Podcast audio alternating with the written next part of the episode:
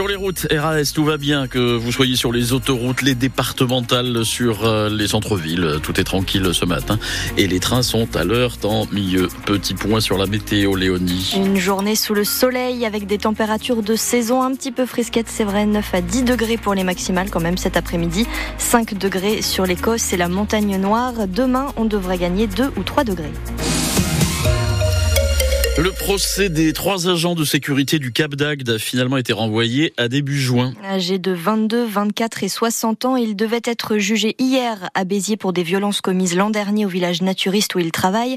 Mais leurs avocats ont demandé un délai supplémentaire.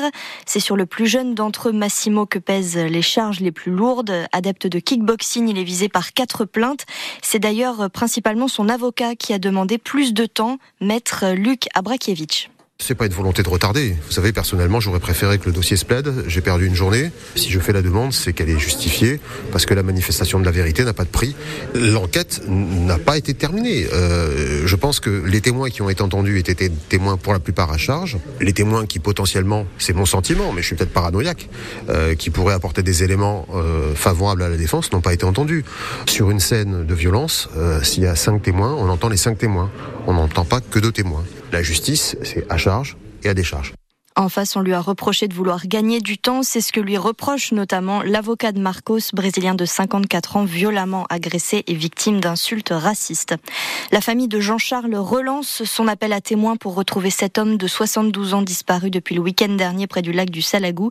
Il souffre de la maladie d'Alzheimer. Jean-Charles passait le week-end dans un gîte avec des amis au Puech. Il l'a quitté dimanche dernier et depuis, plus personne ne l'a vu. Il mesure 1m76, a les cheveux gris et était vêtu d'une simple polaire noire et d'un jean.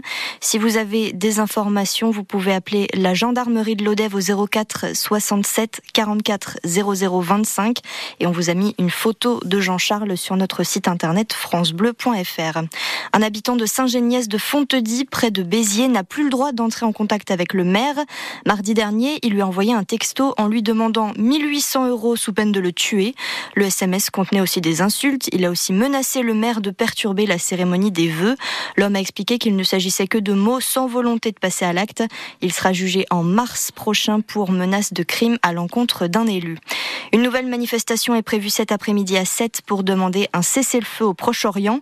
Le rendez-vous est donné à 15h devant l'hôtel de ville. Rassemblement prévu également à Montpellier cet après-midi sur la place de la Comédie. À Béziers, la manifestation a eu lieu jeudi. Deux personnes ont été interpellées. Et puis les rugbymen de Montpellier se déplacent chez les Italiens du Benetton Trévise cet après-midi pour leur quatrième rencontre de Challenge Cup. Coup d'envoi à 16h15.